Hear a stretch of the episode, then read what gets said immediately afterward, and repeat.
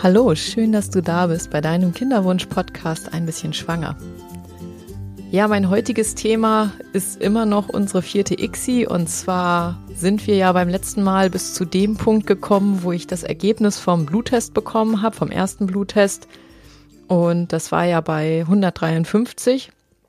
Was für den Tag, das war an ähm, PU plus 16, was für den Tag jetzt nicht unbedingt viel war, aber jetzt auch nicht super, super wenig. Also es war sozusagen, ich glaube, der Normbereich fing irgendwie bei 156 an oder so. Also es war relativ normal. Und ähm, ja, an der, an der Stelle war es für mich so, ich dachte so, ja, okay, also es ist, ich bin auf jeden Fall irgendwie schwanger mal wieder. Und ähm, ich hatte auch auf jeden Fall Hoffnung, dass das jetzt alles passt, aber es war natürlich trotzdem, ich hätte mir schon gewünscht, dass das HCG ein bisschen höher ist. Aber es war soweit okay. Also ich dachte an der Stelle so, ja, okay, also jetzt machen wir mal weiter. Und wie das so ist, also mir ging das zumindest so, dass ich immer, ich habe immer irgendwie so bis zum nächsten Step gedacht. Und ähm, in der Warteschleife geht es einem ja so, dass man erstmal versucht, überhaupt so diese 14 Tage zu überstehen und da irgendwie einigermaßen vom Kopf her klarzukommen. Und ähm, an dem Punkt, wo dann der erste Bluttest durch ist, denkt man so, hm, eigentlich sollte die Warteschleife jetzt vorbei sein, aber das ist sie natürlich nicht, weil im Endeffekt hat man sich bis zu diesem Punkt so vorgewartet und äh, dann geht das Warten weiter. Und im Endeffekt ist es natürlich so, ähm, diese 153 waren jetzt zwar okay, aber es war jetzt nicht so, dass man gedacht hat, yeah, yippie, super, alles top. Und ich glaube mit meiner Geschichte natürlich sowieso nicht, weil wenn man mehr oder weniger schon jede Art von ähm, ja frühem ähm, frühem Absterben der Schwangerschaft oder wirklich dann irgendwie späterer Fehlgeburt in der neunten, zehnten, elften Woche oder so, wenn man das schon alles durch hat, dann ist es natürlich sowieso nicht mehr so, dass man an dieser Stelle irgendwie besonders euphorisch sein kann. Also mir ging das zumindest so. Ich hatte, zu, es war halt so dieser typische Widerstreit zwischen, zwischen Hoffnung und, und Sorge. Und ähm, ich habe das ja beim letzten Mal schon so ein bisschen ähm, erzählt, dass es mir da bei der vierten ICSI ganz besonders so ging, dass ich wirklich, ich wollte positiv sein und ich wollte Hoffnung haben und ich wollte irgendwie daran glauben, dass wir jetzt auf dem richtigen Weg sind, ähm, eben auch weil wir so viele Sachen anders gemacht haben und weil auch viele Sachen anders gelaufen sind, besser gelaufen sind als sonst. Aber es war trotzdem immer so dieses, dieses Damoklesschwert ähm, dieser unglaublichen Sorge, es könnte doch wieder schief gehen und die ganze Hoffnung ähm, macht es dann eben noch schmerzhafter, wenn, wenn es dann, wenn man dann eben auf die Nase fällt. Das kennt, kennt man ja auch aus anderen Situationen. Und es ist dann so gewesen, ähm, wir hatten den ganz normalen Ablauf. Ähm, das heißt, ich hatte dann ähm, drei Tage später, soweit ich, ich glaube, drei Tage später war das, muss man nochmal hier gucken. Äh, ja, genau, drei Tage später hatte ich dann den nächsten Termin zum Bluttest und ähm, es war für mich an der Stelle, mache ich noch mal einen kleinen Einschub, bevor ich da weitermache. Ähm, ich war zu der, zu der Zeit krankgeschrieben und einfach ähm, aus unterschiedlichen Gründen. Einerseits hatte ich immer nach dem Frischversuch so eine, ähm, einen gewissen Grad der Überstimulation und ähm, hätte ich da die Möglichkeit gehabt, hätte ich sicherlich an der einen oder anderen Stelle auch einfach gesagt, okay, ich, ich nehme mir einfach ein paar Tage Urlaub, um mich noch zu regenerieren. Aber das ist natürlich als Lehrerin schwierig, weil man sich ja keinen Urlaub nehmen kann. Und insofern blieb mir an der Stelle auch immer nur die Krankschreibung. Und mit der ganzen Vorgeschichte und auch mit dem riesigen Aufwand, den wir für die vierte ICSI betrieben haben, mit den ganzen Medikamenten, mit den Infusionen, mit allem Möglichen, habe ich wirklich an der Stelle gesagt, ähm, ich will lieber auf Nummer sicher gehen, weil der Job ist eben auch wirklich teilweise extrem stressig. Ähm, es sind, sind eben Jugendliche. Ich hatte ja ähm, so ähm, Schüler in der neunten, zehnten Klasse. Und ähm, ja, das ist schon nicht ohne und die machen schon eine ganz schöne Action und manchmal rotiert man da ganz schön und das wollte ich in, in der Situation einfach nicht. Ich wollte einfach nicht äh, meinen Körper damit belasten, dass ich irgendwie in irgendwelche komischen Situationen komme. Denn es ist, es ist eben auch einfach so, man weiß als Lehrer nie genau, was so passiert. Du kannst auch haben, dass du äh, auf einmal in einer, in einer handgreiflichen Situation bist und du musst da einschreiten und ähm, das sind halt alles so Sachen, das wollte ich mir an der Stelle einfach nicht geben. Insofern nochmal zum Thema ähm, Job und Kinderwunschbehandlung. Ähm, ab einem bestimmten Punkt, in den, bei den ersten Behandlungen habe ich, ähm, habe ich das nicht immer gemacht, aber äh, jetzt bei der vierten ICSI habe ich wirklich äh, relativ konsequent gesagt, ich, ähm, ich möchte keinen weiteren negativen Einfluss, wo ich mich vielleicht hinterher ärgere und denke, meine Güte, warum hast du dich nicht wenigstens krank schreiben lassen, damit du den, die Belastung nicht auch noch hast. Das kommt sicherlich auch darauf an, was für einen Job man hat. Also hat man jetzt einen Job, wo man abschätzen kann, was so abläuft und wo man sich wohlfühlt und wo man mehr oder weniger positiv abgelenkt ist, würde ich wirklich immer empfehlen, dann mach alles weiter so wie normal, weil ich glaube, das ist zumindest für den Kopf das Beste. Hat man aber einen Job, der einen zusätzlich irgendwie großartig stresst oder belastet, ähm, dann würde ich definitiv in der Situation irgendwie Warteschleife und so weiter ähm, auch eher sagen, lieber eine Zeit lang aussteigen und ähm, diesen negativen Einfluss nicht mitnehmen. Genau, also es war auf jeden Fall so, dass ich zu dem Zeitpunkt krankgeschrieben war und ich hatte dann, das war übers Wochenende und ich hatte dann am Montag, das war der 31.8., den zweiten Bluttest und ähm, ich habe ja jeden Tag äh, so einen normalen äh, Zehner Schwangerschaftstest gemacht und ähm, die waren auch schon, ja, also deutlich positiv. Man, es ist natürlich nie so, wie man sich das vorstellt. Also so, so dieses richtige fette Positiv bekommt man ja auch wirklich erst, wenn man deutlich ähm, sozusagen seine Regel schon hätte bekommen müssen. Aber es war auf jeden Fall auch ohne große Ratereien Strich zu sehen. Allerdings an dem Tag war es so, dass dieser Strich nicht wirklich deutlicher war als am Tag zuvor. Und das hatte ich ja durchaus schon öfter ähm, bei diesen ähm, mehreren biochemischen Schwangerschaften, die ich hatte. Ähm, und auch an der Stelle war es dann für mich so, es war für mich halt so ein kleines Alarmsignal. Ich habe wirklich an dem, an dem Morgen dann den Test gemacht und dachte so, hm, oh Mann, ähm, das sieht nicht so aus, wie ich es gerne hätte. Das heißt, ich hatte schon, bevor ich da zum Bluttest gefahren bin, hatte ich schon so ein bisschen, so ein bisschen so ein, so ein, so ein rotes Licht im Kopf, wo ich so dachte, ah, das ist irgendwie, sieht es schon wieder so aus, wie es nicht aussehen soll. Und ähm, trotzdem denkt man natürlich, okay, es kann ja alles Mögliche sein. Man kann irgendwie diesmal mehr getrunken haben, man kann irgendwie, vielleicht ist der Schwangerschaftstest nicht so fit wie die anderen und zeigt es irgendwie anders an obwohl meine Erfahrung an der Stelle wirklich war, dass die, ähm, ich habe immer diese One-Step 0815 von Amazon benutzt, äh, diese äh, günstig äh, Schwangerschaftstests. Und nach meiner Erfahrung waren die leider immer äh, erstaunlich genau und auch erstaunlich ehrlich. Und an dem Tag ist es so gewesen, dass ähm, ich bin dann ja nach dem Bluttest wie immer nach Hause gefahren und ähm, die haben dann irgendwann am frühen Nachmittag angerufen und haben dann gesagt, nee, also das ähm, HCG ist gesunken auf 125 und ja, ich soll, ich soll bitte alle äh, Medikamente absetzen und ähm, ja, das war wohl nichts. Und ich muss sagen, das war neben der ersten Fehlgeburt, wo ich auch komplett neben mir stand, war das der aller, aller, aller schlimmste Augenblick, den ich während meiner gesamten Kinderwunschzeit so gehabt habe, weil das war wirklich der, der Komplettzusammenbruch. Also an der Stelle, ich hatte halt, und, und da ist halt wieder dieses Thema, man hat so viel Hoffnung und hat natürlich auch, man ist so mit dem ganzen Herz da drinne und an der Stelle war ich wirklich, ich, ähm, ja, ich saß auf dem Küchenboden und habe einfach nur wie ein Schlosshund geweint. Das ist, also es ist eigentlich das beste, ähm, ja, das beste Beispiel. Das war ganz, ganz, ganz, ganz schrecklich.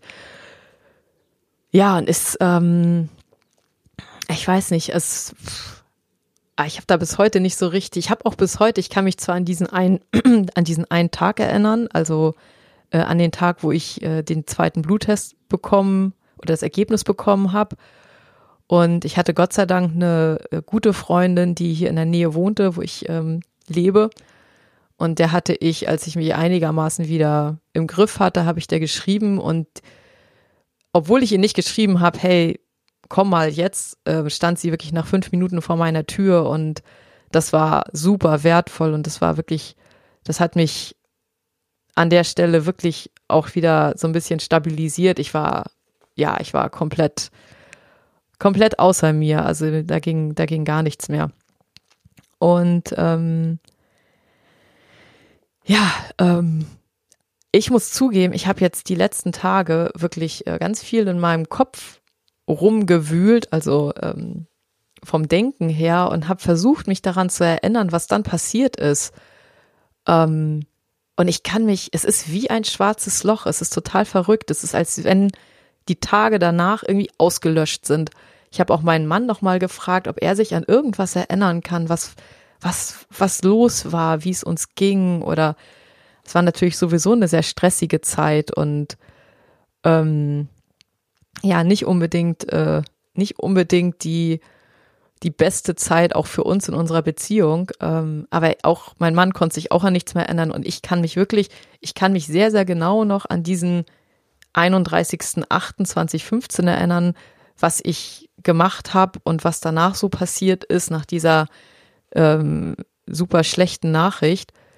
Aber ich habe dann halt den sozusagen den Rest des Tages dann mit meiner Freundin verbracht, die zum Glück auch Zeit hatte.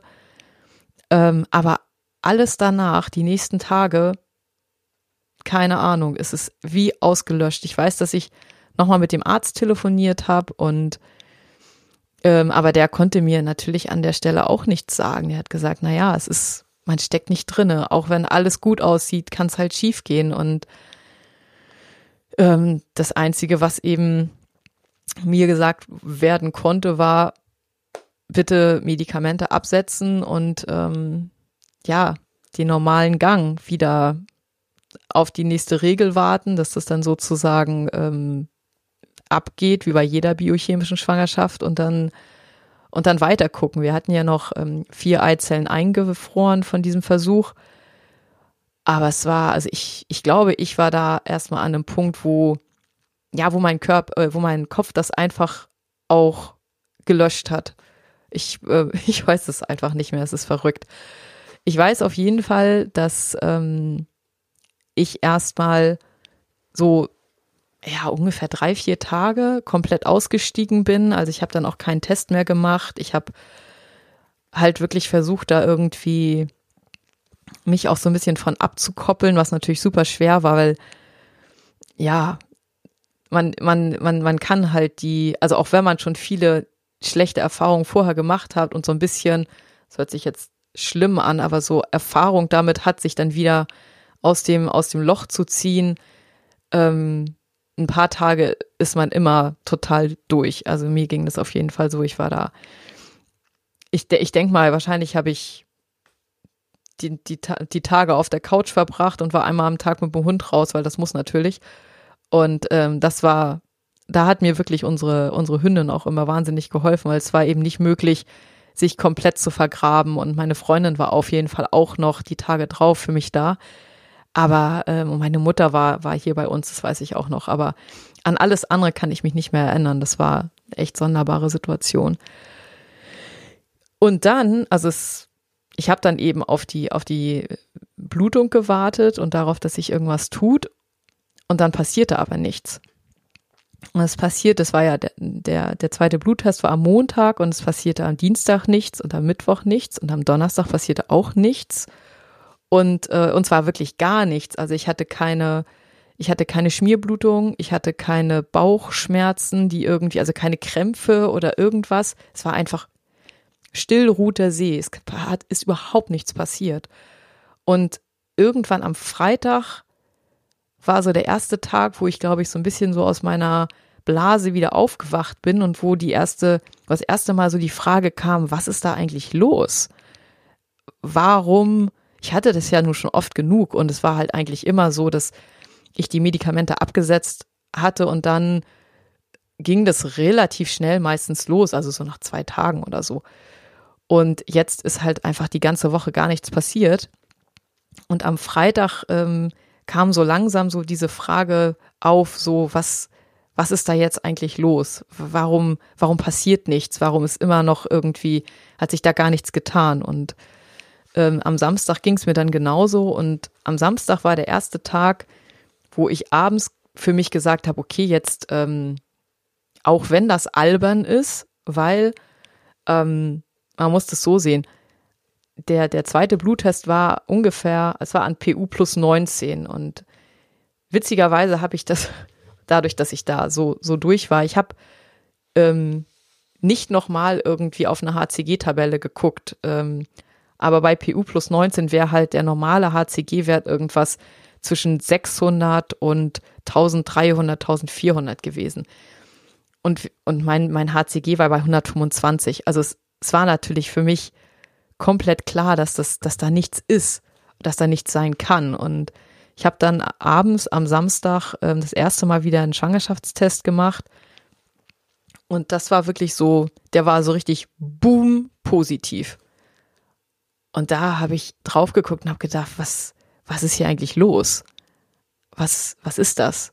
Was ist, also habe ich jetzt irgendwie, es kann natürlich alles Mögliche sein. Man kann ja auch so diese, ähm, diese Blasenmolen haben, die sich dann irgendwie entwickeln, die sehr, sehr viel HCG ähm, ausschütten. Und ähm, ich habe dann am Sonntag auch nochmal einen Schwangerschaftstest gemacht und der war auch wieder super fett positiv. Und dann habe ich am Sonntag zu meinem Mann gesagt, so morgen, das allererste, was ich morgens mache, ich rufe in der Klinik an und ich möchte auf jeden Fall, dass die einen Bluttest machen, dass die einfach schauen, was, was, was passiert da, weil irgendwas stimmt hier nicht.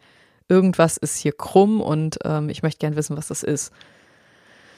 Das habe ich dann auch gemacht. Also und ähm, auch an der Stelle muss ich sagen, war die Klinik und der Arzt super zuvorkommt und waren sofort, haben sofort gesagt, ja, gar kein Problem, wir schieben sie irgendwo dazwischen, ähm, kommen Sie vorbei, wir machen Bluttest, ähm, äh, Sie können auch noch mal, wir können auch noch mal im Ultraschall gucken, aber das war so früh, das war irgendwie, ich glaube, irgendwas fünfte Schwangerschaftswoche, also im Grunde Ultraschall war an der Stelle sowieso noch nicht so sinnvoll.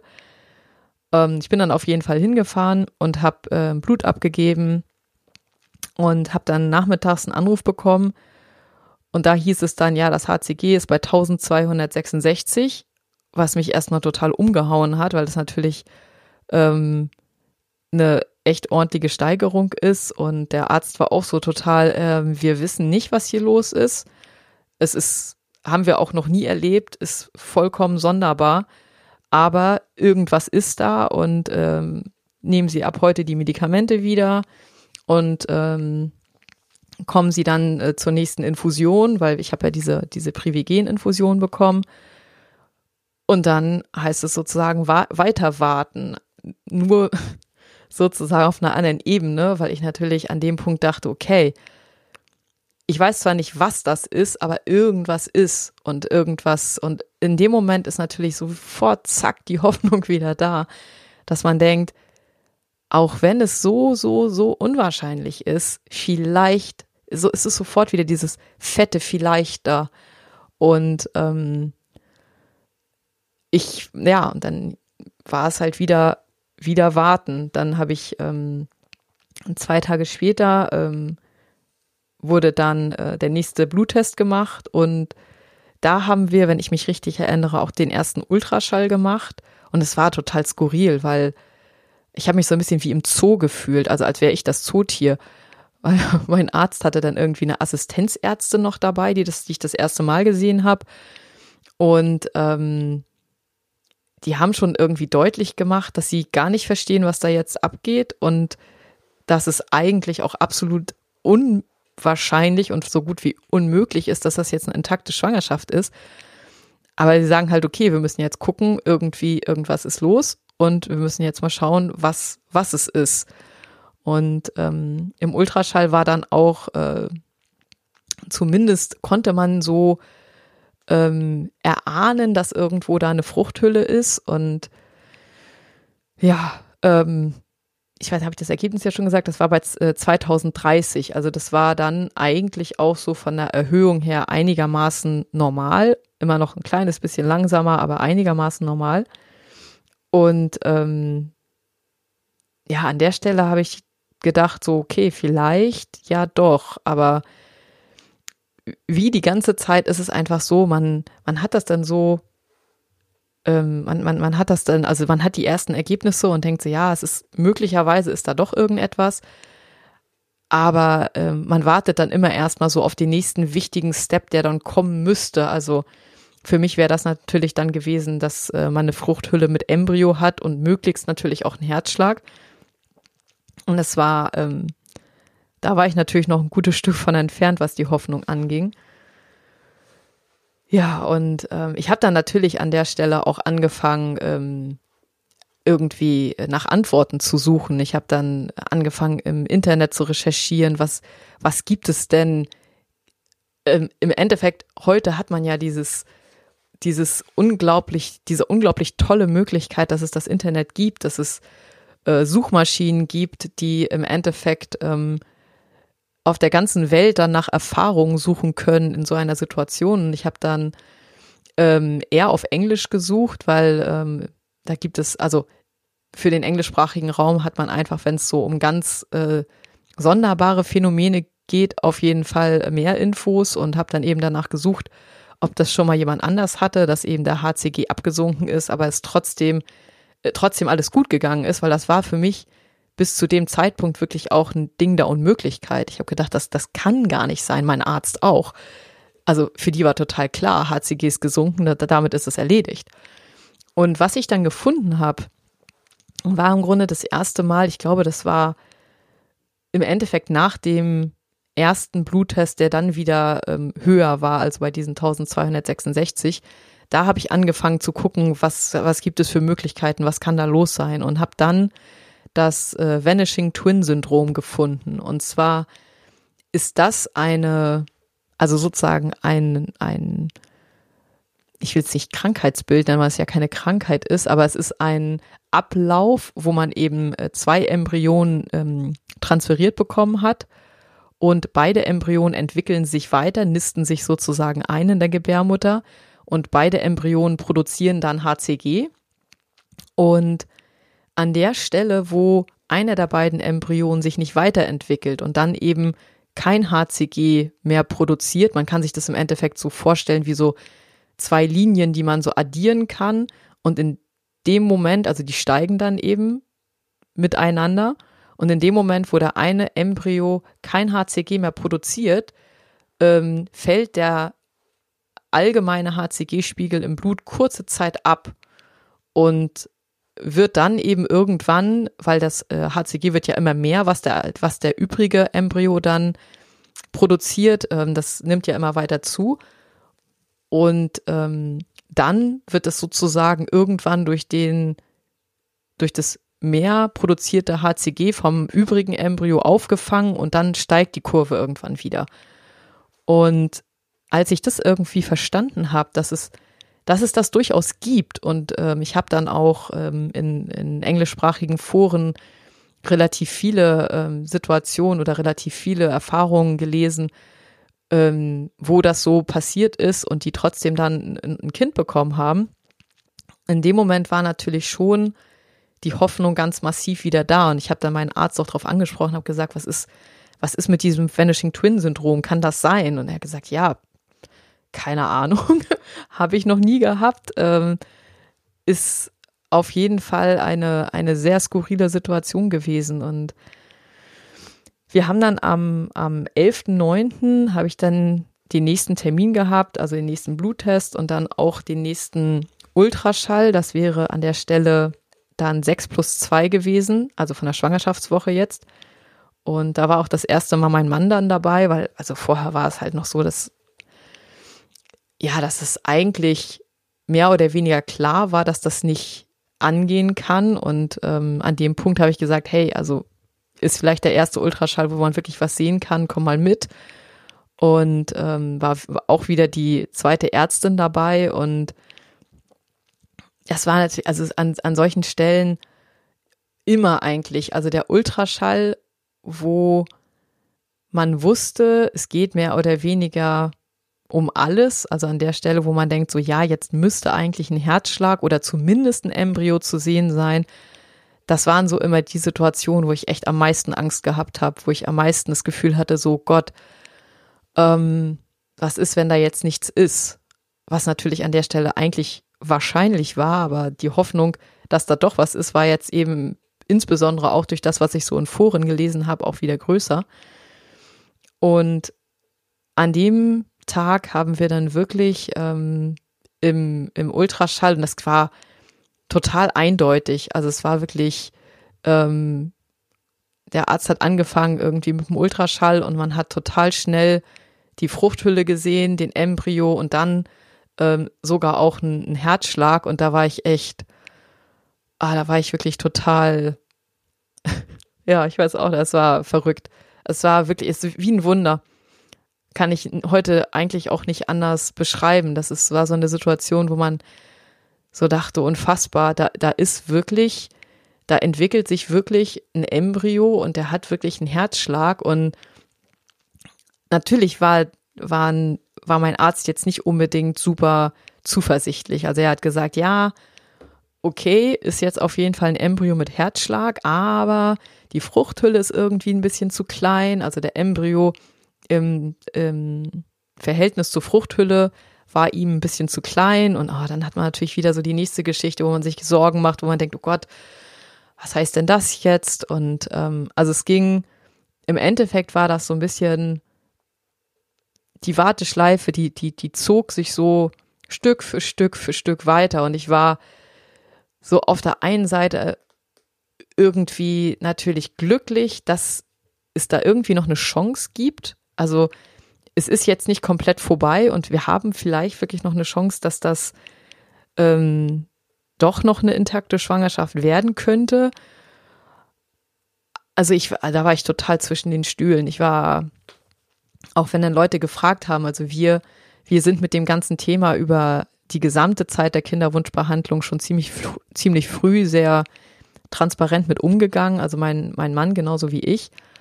Und in so einer Situation ist es natürlich dann so, dass man auch fast täglich irgendwie Fragen von Freunden bekommt, die sagen, ja, und wie, wie sieht's denn jetzt aus und was ist denn jetzt? Und, und ich saß da und habe immer gesagt, ja, ich habe keine Ahnung. Ich weiß es nicht. Es ist, ich kann dir sagen, was jetzt gerade Sache ist, aber ich habe überhaupt keine Ahnung, wie es, wie es weitergeht. Es ist ein riesiges Fragezeichen und das war, ähm, war wirklich eine, ja, eine Situation, die so, die war so surreal. Das war so, man, man, man dachte, das kann doch nicht angehen. Was, was macht denn mein Körper da mit mir? Ähm, ich glaube, hätte ich, ich habe witzigerweise, also ich habe in allen anderen ähm, kurzen Schwangerschaften, biochemischen Schwangerschaften und so. Ich habe immer so ganz, ganz viel mit diesen HCG-Tabellen irgendwie, ähm, also ich habe ich hab mir die immer angeguckt und habe mir gedacht, so ja und ah, der HCG ist jetzt irgendwo in der Mitte oder drüber, äh, weil bei meiner ersten Schwangerschaft, wo ich dann die Fehlgeburt hatte in der neunten oder zehnten Woche, da hatte ich ja ein viel, viel zu hohes HCG und diese HCG-Tabellen haben immer voll die große Rolle gespielt für mich. Und ähm, witzigerweise ist mir jetzt erst vorhin, als ich mir für diese Folge so meine Gedanken gemacht habe und das ein bisschen aufgeschrieben habe, ist mir erst, habe ich das erste Mal in eine HCG-Tabelle geguckt und geschaut, ähm, wie die Werte denn im Gegensatz zu den Normwerten wären. Und an der Stelle muss ich wirklich sagen, wir waren von den Normwerten so weit entfernt, dass man, wenn das denn der entscheidende Faktor wäre, man wirklich sagen müsste, das ist unmöglich. Das geht nicht, weil ähm, egal eigentlich an welchem Tag, also das erste, der erste Schwangerschaftstest war ja nah an der Norm, aber der zweite Schwangerschaftstest war viel, viel weiter unten. Und ich denke mal, das, was man daraus vielleicht mitnehmen kann, ist, dass das alles nur, es ist, es ist einfach Statistik. Diese, auch diese HCG-Tabelle ist nur Statistik. Das heißt noch lange nicht, dass, ähm, dass es unmöglich ist, wenn da, wenn der Wert da drunter ist oder so, sondern das ist alles, jeder Körper ist anders, jede Einnistung ist anders und ähm, insofern macht es vielleicht, also es ist sicherlich eine, eine gute, also um so ein bisschen Sicherheit zu bekommen. Das heißt, wenn die Werte im Normbereich sind, ist es natürlich ein gutes Gefühl. Und ehrlich gesagt, für die Kinderwunschbehandlung sollte man jedes gute Gefühl mitnehmen, was man bekommen kann. Denn ähm, es warten da ja auch immer genug schlechte Gefühle auf einen. Insofern, wenn es alles gut ist, macht es sicherlich Sinn, das so ein bisschen zu beobachten und sich da Mut zu holen. Ist es aber nicht so, kann ich wirklich nur sagen, man sollte da vielleicht dann auch abkoppeln und sagen, hey, es kann trotzdem sein, es kann einfach sein, dass dieses eine kleine Wesen, was sich da gerade bei mir entwickelt, eben anders drauf ist und eben, keine Ahnung, sich ein, zwei Tage mehr Zeit gelassen hat oder auch drei oder vier. Ich weiß es nicht. Ich habe keine Ahnung, was bei mir da los gewesen ist. Auf jeden Fall war ich ähm, weit, weit, weit unter dem, was normal gewesen wäre. Und hatte eben trotzdem bei 6 plus 2 ein Embryo, der einen Herzschlag hatte. Und ähm, ich, weiß, ich weiß noch, dass ich dann, dass wir, mein Mann und ich dann rausgegangen sind und wir beide so, man weiß natürlich gar nicht, wie man sich fühlen soll. Man, man steht da so und denkt so, kann ich mich jetzt freuen? Ist jetzt, ist jetzt gut sozusagen, aber es ist natürlich sofort, ist da wieder der Kopf, der sagt, ja, jetzt pass aber auf, weil ähm, zu kleine Fruchthülle oder überhaupt, das kann doch alles gar nicht angehen, das kann gar keine intakte Schwangerschaft sein. Ähm, der Verlauf ist ja viel zu sonderbar, das ist ja unmöglich. Aber ähm, Fakt war eben doch, da war eine Fruchthülle und ähm, irgendwas hat sich da durchgekämpft.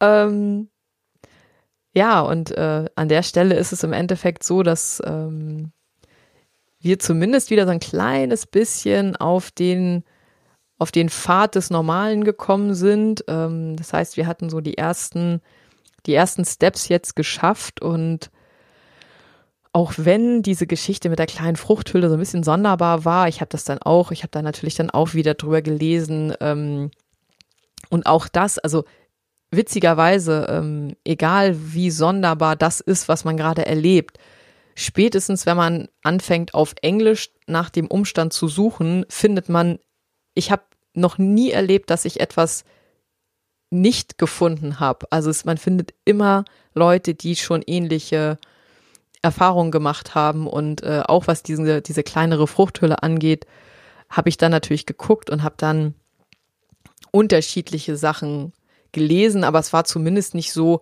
dass man da grundsätzlich sagen konnte, oh Gott, kleine Fruchthülle ist auf jeden Fall vorbei. Und ähm, insofern habe ich versucht, das einfach mal ein bisschen, ein bisschen zur Seite zu legen und habe spätestens an dem Punkt, wo da ein Herzschlag war, gedacht, okay, ähm, und jetzt will ich irgendwie wieder umswitchen. Jetzt möchte ich wieder irgendwie Hoffnung haben, auch wenn das, auch wenn das verrückt war, auch wenn das irgendwie so war, dass ich, dass man immer wieder so zwischen diesem, das kann doch gar nicht sein und ach, das ist hoffentlich trotzdem und aber an dem Punkt war es zumindest so, dass das war so ein, ein, wieder ein, ein Hoffnungsgeber, dass es vielleicht doch was werden könnte. Und wie das dann weitergegangen ist, das heißt, ähm, im Endeffekt könnte man ja jetzt sagen, die, die Warteschleife, die, die ähm, ja, entwickelt sich jetzt weiter. Also ähm, so ist es im Endeffekt auch. Also eigentlich ist diese erste Warteschleife nur die kleine Warteschleife vor der ganz großen Warteschleife. Wenn man nämlich ähm, es geschafft hat, dass der Test positiv ist, dann geht das Warten eben erst so richtig weiter. Und ähm, aber gut, natürlich ab irgendeinem Punkt muss man dann natürlich den Switch bekommen, dass man sagt, okay, jetzt, jetzt freue ich mich. Aber an diesem Punkt war ich da zumindest noch nicht. Und ähm, bis zu diesem Punkt wollte ich heute erzählen, weil das einfach so die beiden ja ganz entscheidenden Situationen in der vierten ICSI waren. Einerseits eben dieser, dieser Blut, Test, der dann, also der zweite Bluttest, der dann im Endeffekt ja mehr oder weniger negativ war, bis zu diesem Punkt, wo wir im Ultraschall das erste Mal so ein, so ein Bild bekommen haben von diesem kleinen Wesen, was da eben doch sich irgendwie durchgekämpft hat. Und genauso wie das auch heute für mich immer noch ein Wunder ist, dass das irgendwie passiert ist und für mich auch heute nach allem, was ich danach dann noch gelesen habe und so nicht nachvollziehbar ist, wie diese Entwicklung so sein konnte, ähm, kann ich wirklich nur als, ja, so als, ja, ja, wie soll ich das jetzt nennen? Man, man soll, glaube ich, es ist sozusagen wirklich immer erst vorbei, wenn es wirklich vorbei ist. Und bis dahin sollte man zumindest versuchen, die Hoffnung nicht ganz aufzugeben und ähm, sollte sich immer noch so ein bisschen im Kopf behalten, dass jeder Mensch eben anders ist und auch jede Eizelle ist anders und jeder Embryo ist anders und ähm, es gibt irgendwie anscheinend wirklich alles und nichts ist so standardisiert, wie es uns so die, ähm, die Lehrbücher oder ähm, die Statistiken irgendwie, ja, wie, wie die uns das ähm, vormachen wollen. Es ist einfach, Leben lässt sich nicht so in einer Statistik äh, klar beschreiben, sondern es ist immer irgendwo zum Glück noch Platz für Überraschungen in die eine genauso wie in die andere Richtung. Ja, das äh, nehme ich jetzt mal als Schlusswort. Ich ähm, wünsche dir wie immer eine, eine tolle Woche, ein äh, hoffentlich gute Nachrichten und ähm, bitte nicht so ein Krimi, wie ich da erlebt habe, weil ähm, auch wenn es dann positiver geworden ist, ähm, kann ich nur sagen, lustig war das wirklich nicht und das gönne ich niemandem.